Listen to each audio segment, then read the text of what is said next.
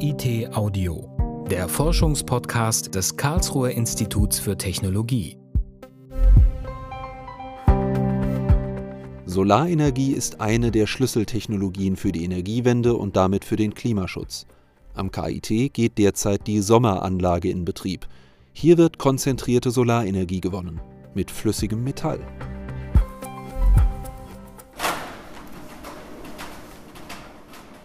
Langsam, fast feierlich öffnet sich ein großes Rolltor. Dahinter ein riesiger gebogener Spiegel. Draußen vor der Halle steht ein zweiter, noch größerer Spiegel. Die Sommeranlage besteht im Wesentlichen aus zwei Spiegeln und einer Flüssigmetallanlage. Sommer ist eine Abkürzung. Sie steht für Solar Furnace with Molten Metal Cooled Receiver. Auf Deutsch Flüssigmetalltechnologie für konzentrierende solarthermische Kraftwerke. Der eine Spiegel steht im Freien und fängt das Sonnenlicht ein. Der ist in zwei Achsen verfahrbar, sodass er zu jeder Zeit das Sonnenlicht senkrecht auf den Konzentratorspiegel werfen kann, der in der Halle steht. Und dieser Konzentratorspiegel hat eine Parabolform und konzentriert das Sonnenlicht dann in zweieinhalb Meter Entfernung auf den Brennfleck, wo sich der Receiver befindet. Diplom-Ingenieur Frank Fellmoser arbeitet am CALA, dem Karlsruher Liquid Metal Laboratory am Institut für Kern- und Energietechnik. Seit 2015 baut er die Sommeranlage mit auf. Bald ist sie einsatzbereit und wird zum ersten Mal Sonnenlicht auf den Receiver lenken. Das flüssige Metall im Inneren wird erwärmt. Es fließt in einem Kreislauf und transportiert die Wärme zunächst in einen Kühler. Der Kühler ist die Schnittstelle, an der die erbeutete Energie genutzt wird Dort kann man sich einen Kraftwerksprozess vorstellen. Hier könnte Wasser erhitzt werden, das verdampft. Der Dampf könnte eine Turbine antreiben, die Strom erzeugt. Ja, das Sonnenlicht wird um den Faktor 2500 bis 3000 konzentriert und da ist eine enorme Leistungsdichte vorhanden.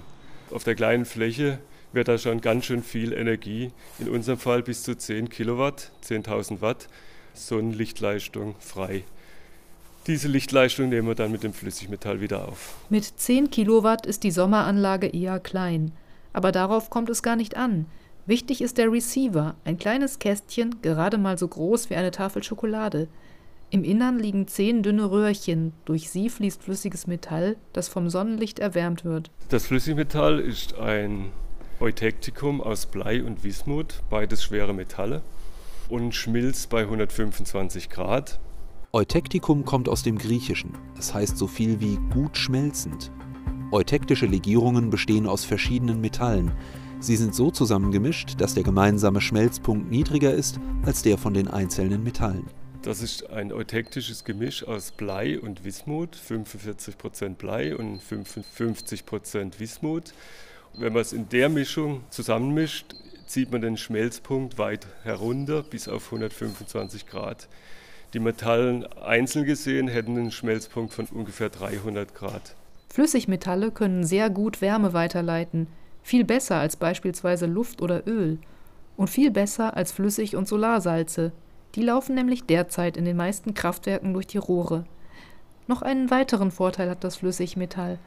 Da es die Wärme gut ableiten kann, wird der Receiver selbst nicht so heiß und es geht weniger Wärme verloren. Das Color-Team wird jetzt an vielen Stellen die Temperatur des Flüssigmetalls messen, erklärt Frank Fellmoser. Und daraus können wir Wirkungsgrade ermitteln und diese wiederum später ähm, mit Wirkungsgraden bestehender Kraftwerke, die zum Beispiel mit Solarsalzen betrieben werden, vergleichen. Wir erhoffen uns jetzt eine Steigerung der Effizienz im Vergleich zu Thermoölen oder Solarsalzen. Eine Zahnradpumpe hält den Kreislauf in Gang.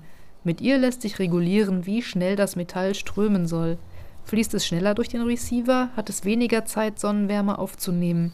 Fließt es langsamer, wird es viel heißer. Bei einer mittleren Geschwindigkeit rechnen die Forscher mit einem Temperaturanstieg von 100 Grad Celsius. Man beginnt bei höheren Durchflüssen, damit der Temperaturhub am Anfang geringer sein wird. Und später traut man sich zu höheren Temperaturen, muss sich den Durchfluss ein bisschen reduzieren damit sich am Receiver eine höhere Temperaturdifferenz ergibt und so weiter. In der Sommeranlage kann das Metall bis auf 600 Grad aufgeheizt werden. Doch man muss auch aufpassen, dass die Rohre nicht durchbrennen. An der Halle gibt es einen Notvorhang und einen Alarmton.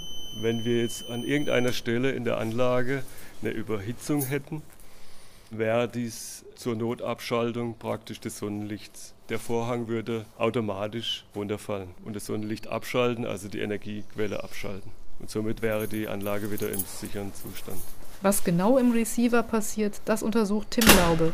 Mit ihm gehen wir ins Gebäude des Instituts für Kern- und Energietechnik. Draußen haben wir die Sonne als äh, Wärmequelle. Hier drin haben wir natürlich keine Sonne. Ich will es reproduzierbar nachbilden, deswegen habe ich Heizer, mit denen ich versuche, dieses Signal, was außen durch die Sonne aufgebracht wird, mit elektrischen Heizern nachzubilden. In seinem Labor hat Tim Laube eine eigene Anlage aufgebaut. Sie ist wie ein Zoom in die Sommeranlage. Er hat eins der zehn Röhrchen am Receiver maßstabsgetreu nachgebaut und auf anderthalb Meter verlängert. Es wird jetzt halbseitig beheizt, denn die Sonne scheint ja auch nur von einer Seite. Wie wird sich das flüssige Metall verhalten? Also mein Flüssigmetall in diesem Kreislauf ist nicht Bleibismut, sondern Gallium-Indium-Zinn. Gallium-Indium-Zinn ist ein flüssiges Metall, was bei Raumtemperatur flüssig ist. Gallium ist ein sehr selten vorkommendes Metall.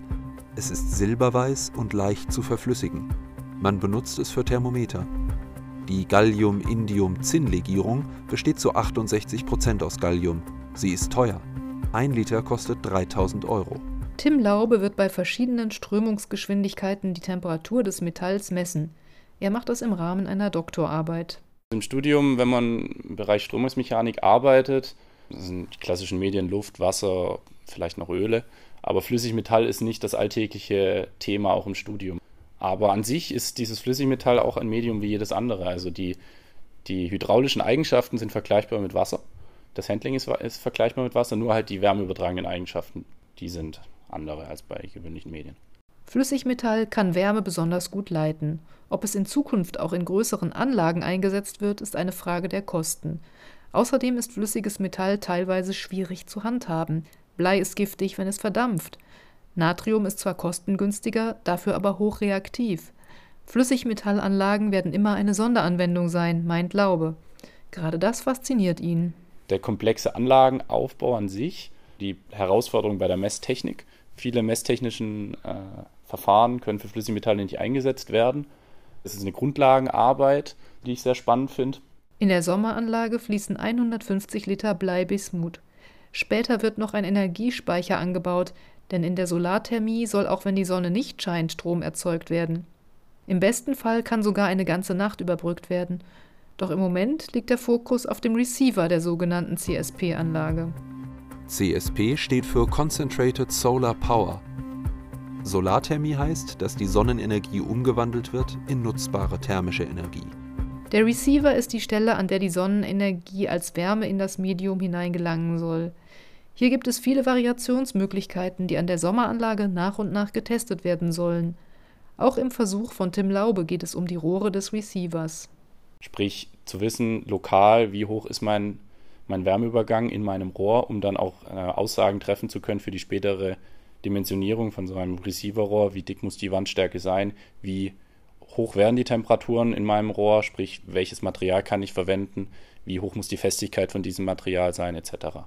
Die optimale Gestaltung des Receivers zu finden, wird eine wichtige Erkenntnis der Versuche an der Sommeranlage sein, auch für größere Kraftwerke, sagt Frank Fellmoser. Unser Labor, das Kala, besteht jetzt nunmehr seit 20 Jahren. Wir haben viel Erfahrung mit Flüssigmetallen, mit Flüssigmetallanlagen.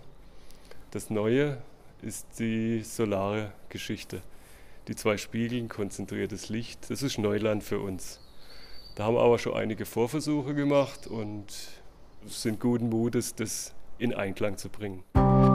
KIT Audio. Forschung hören.